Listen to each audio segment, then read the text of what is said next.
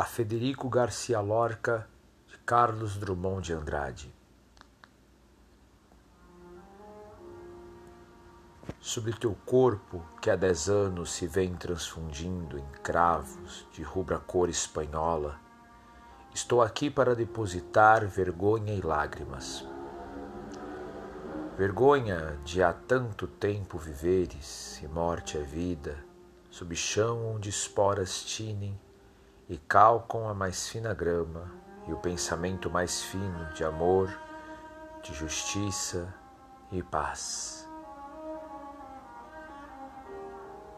Lágrimas de noturno orvalho, não de mágoa desiludida, lágrimas que tão só destilam desejo e ânsia e certeza de que o dia amanhecerá. Amanhecerá.